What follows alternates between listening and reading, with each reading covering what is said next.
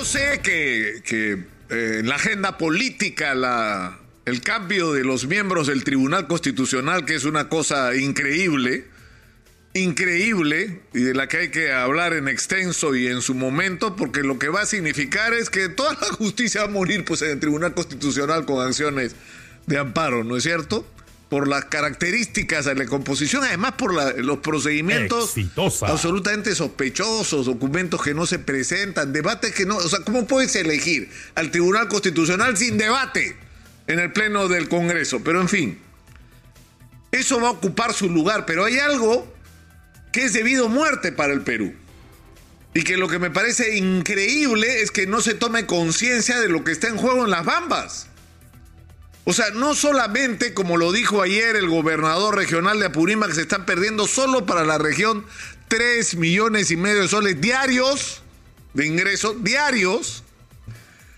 Y no solamente está implicando un impacto para la zona de influencia de la operación minera, sino que está implicando un durísimo golpe para los ingresos nacionales y no solamente regionales, que tanto necesitamos ahora para cubrir nuestras urgentes necesidades, sino que emite un mensaje absolutamente negativo, absolutamente negativo. Es decir, ¿es el Perú un destino confiable para hacer inversiones mineras? A ver, miremos qué está pasando en La Bamba. Está parado. Está parado las bambas. Y ayer que había una reunión absolutamente trascendente, que, en la que se había logrado luego de muchos tiras y aflojes, que estuvieran presentes los representantes de la empresa minera, los representantes de las seis comunidades que, con las que se tienen los mayores conflictos y representantes del gobierno, ocurre una cosa increíble. Primero, no aparece ningún ministro no es importante para el señor, bueno, no solo para el presidente del Consejo de Ministros, que tiene bajo su responsabilidad la resolución de conflictos y la prevención de los mismos, sino en particular para el ministro de Energía y Minas. O sea, ¿qué cosa puede haber más importante en la agenda del ministro de Energía y Minas que resolver el problema de las bambas? Que eso siga operando. E insisto, no solo que siga operando porque necesitamos el billete que viene de las bambas para atender nuestras necesidades, sino porque hay que lanzar un mensaje al mundo de que somos un destino confiable de inversiones y lo que está ocurriendo en las bambas está haciendo exactamente lo contrario. Entonces, ¿por qué nos ocurre una cosa así? El, el acta del día de ayer es una cosa ya simplemente para no creerlo. Los representantes del gobierno, que en este caso estaban encabezados por el viceministro de Gobernanza Territorial, dice que propone la suscripción de un compromiso entre las seis comunidades, la empresa minera y el Ejecutivo para mantener el diálogo en un clima de paz social y se levante las medidas de fuerza. O sea, esto, proponer esto, me van a disculpar, es una idiotez. Es una idiotez, es no entender nada de lo que está pasando. Había que sentarse el día de ayer a empezar a dar soluciones y respuestas precisas y concretas y dar mecanismos para resolver los conflictos. Entonces, ¿qué dicen las comunidades? Que se levante el estado de emergencia o, no hay nada que hablar. ¿Y qué dice la empresa? Que se le den las garantías para que se siga operando, es decir, que no haya bloqueo, que no haya hostilidad hacia los trabajadores del proyecto, que se reinicie inmediatamente la operación minera y la comunidad de Huancuire, que todavía ocupa parte de la propiedad de Minera Las Bambas sea abandonada por los invasores. Es decir, ¿para qué sirvió la reunión? Para nada. Para nada. ¿Y de quién es responsabilidad de esto? Del ministro de Energía y Minas y el presidente del Consejo de Ministros. Por Dios, ¿cómo no? ¿Cómo pueden ser tan irresponsables? Exitosa. O sea, ayer se ha perdido una extraordinaria oportunidad de dar un paso adelante. Y ahí, por supuesto, todos van a tener que ceder, se va a tener que conceder a unos y ceder a otros. Quieren que se levante el estado de emergencia ya, pero tiene que haber garantías de que la operación minera no pare y de que no sigan ocurriendo invasiones. Es decir, tiene que haber una transacción donde cada uno tiene que ceder por su lado. Y las comunidades dicen, hay una lista de reclamos o de compromisos que no se han cumplido, bueno, uno, dos, tres, cuatro, cinco, ¿cuáles son esos compromisos y lo vamos a resolver de esta, de esta y de esta manera? Eso es lo que había que hacer el día de ayer y no ocurrió. Ahora, ¿por qué nos pasa esto? Nos pasa esto por la manera como está compuesta el gobierno. Es decir, el ministro de Energía y Minas está sentado ahí no porque sea la persona más calificada, es la cuota de poder del señor Vladimir Cerrón. O sea, Vladimir Cerrón dice, a ver, profesor, yo tengo 37 votos, ¿ah?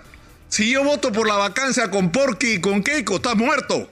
Porque dejas de ser presidente, o sea que más te vale estar bien conmigo. Ese es el mensaje de Cerrón. Un cuchillo acá en el cuello. ¿Qué cosa quiero a cambio de mi voto? Ministerios. Cuatro. Pero además de los ministerios que son claves, o sea, energía, salud, agricultura, vivienda. Además de eso, el otro día Ana María Choquehuanca lo definió de una forma muy clara. El aparato del Estado peruano es la agencia de empleos o es administrada por la agencia de empleo que se llama Perú Libre. Están metiendo gente en todos los ministerios. Y ni siquiera es que están metiendo gente capaz de... No, están metiendo gente porque es suya, no porque sirva para resolver algún problema. Entonces, eso tiene que parar. Porque las consecuencias de ese tipo de manejo las hemos visto ayer en las bambas. Por eso pasa lo que pasa en las bambas. Porque el Ministerio de Energía y Minas, el ministro de Energía y Minas en persona, debió estar ahí resolviendo el problema y dando un mensaje al mundo entero de cómo se arreglan las cosas en el Perú, dialogando y concertadamente, que somos, insisto, un destino confiable para la inversión y por otro lado somos un país que es capaz de resolver los problemas de sus comunidades y que la explotación minera sirva también para cambiarle la vida a la gente. Y no solamente para que las empresas ganen y el, gobierno cobre impuestos, sino para cambiarle la vida a la gente de las comunidades. Que eso es posible, que eso estaba ocurriendo en las Bambas y en toda esta región de Cotabambas. Entonces, ¿qué, ¿en qué punto estamos el día de hoy? Hay montones de cosas en términos políticos sobre el futuro del Perú. Si va a haber elecciones adelantadas, si el presidente renuncia, lo que quieran. Pero el problema es que tenemos urgencias y esas urgencias suponen un gabinete constituido con un criterio distinto al que se está usando hoy. No se puede seguir haciendo un gabinete sobre la base del chantaje de si no me ponen ministros o me deja llenar el aparato del Estado de gente, te vaco. Entonces, ayer ha pasado otra cosa importante. El señor Vladimir Cerrón ya no tiene 37 congresistas, tiene hasta anoche 22, porque se le fueron 10 más, además de los que se fueron con Betsy Chávez, ¿no? Y Guillermo Bermejo. Es decir, ya no es lo que pretendía hacer.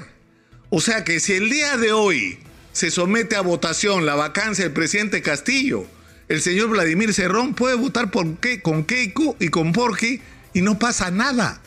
Su voto ya no es importante. Su cuchillo ya no tiene filo. Entonces el presidente tiene que recibir el mensaje y ser consciente de que más allá, insisto, del destino incierto que este país tenga, hay urgencias.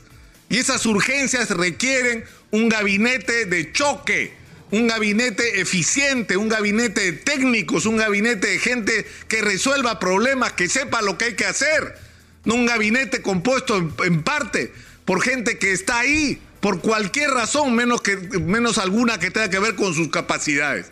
Este es un momento de decisión. Este es un momento de decisión. Y yo creo que por ahí tendrían que empezar las cosas. Por ahí tendrían que empezar las cosas. Se necesitan urgentemente cambios en el gabinete en el Perú. Urgentemente. Y construidos sobre los criterios que con toda gentileza, que con un espíritu concertador planteó Monseñor Pedro Barreto acá.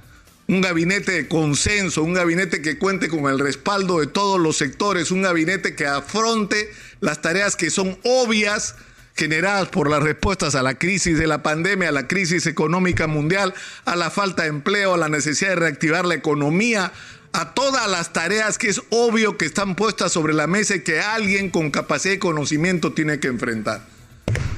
La hora de las decisiones, presidente Castillo, por enésima vez, es como la quinta vez que tiene usted la oportunidad de sacudirse de Vladimir Cerrón. A ver si comenzamos por ahí y después discutimos los otros problemas.